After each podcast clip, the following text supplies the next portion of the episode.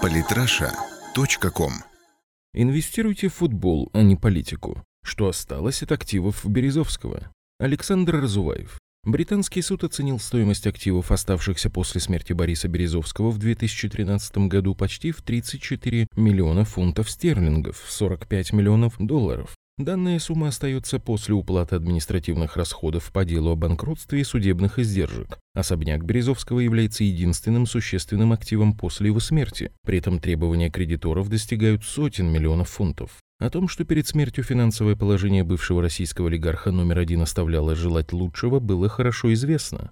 Господин Березовский был классическим олигархом от политики, старался конвертировать свое политическое влияние в капитал. После того, как его влияние в России упало практически до нуля, его финансовые дела также пошли не лучшим образом. Судебная тяжба против другого известного олигарха Романа Абрамовича стала фактически последней попыткой сохранить капитал. Однако Березовский проиграл и остался ни с чем. Его состояние до суда оценивалось примерно в 500 миллионов долларов. Половину он отписал при разводе бывшей супруги. Судебные издержки каждой из сторон оценивались примерно в 160 миллионов долларов. Причем беглый олигарх был также вынужден покрыть судебные издержки победившей стороны. Как известно, Березовский потребовал от Романа Абрамовича 5 миллиардов долларов за долю в Сибнефти и чуть более половины миллиарда за долю в Русале. По мнению беглого олигарха, сумма претензий представляет его потери от невыгодных сделок, навязанных его партнером с ведома Владимира Путина. Он заявил, что вместе со своим ныне покойным партнером Бадри Патаркацишвили был вынужден продать по заниженной цене 43% акций Сибнефти и 25% акций Русала.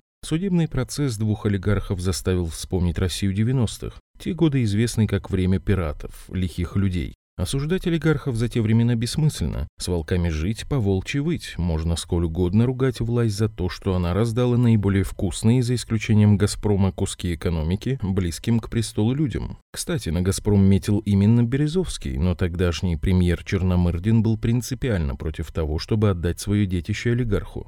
Однако большинство олигархов превратили свои предприятия в успешные компании, в результате чего их стоимость на бирже выросла в разы. При этом денег тогда в России ни у кого не было, и выбор был прост – своим, даром или иностранцам за деньги. При этом страна, которая лишается контроля над ключевыми активами, в значительной степени теряет свой национальный суверенитет. Биржа всегда считала, что Березовский продавал свои активы по справедливым на тот момент ценам. Это косвенно подтверждается тем, что он вспомнил о своих сделках спустя очень длительный период времени. Еще в 2000 году Путин рекомендовал олигархам не заниматься политикой и отказаться от серых схем налоговой оптимизации в обмен на отказ власти от пересмотра итогов приватизации. Кто-то его послушал, кто-то нет. Пример двух олигархов, Абрамовича и Березовского, показывает, что лучше инвестировать в футбол, чем в политику. Подписывайтесь на наш канал в Телеграм. Самые интересные статьи о политике и не только. Читайте и слушайте каждый день на сайте polytrasha.com.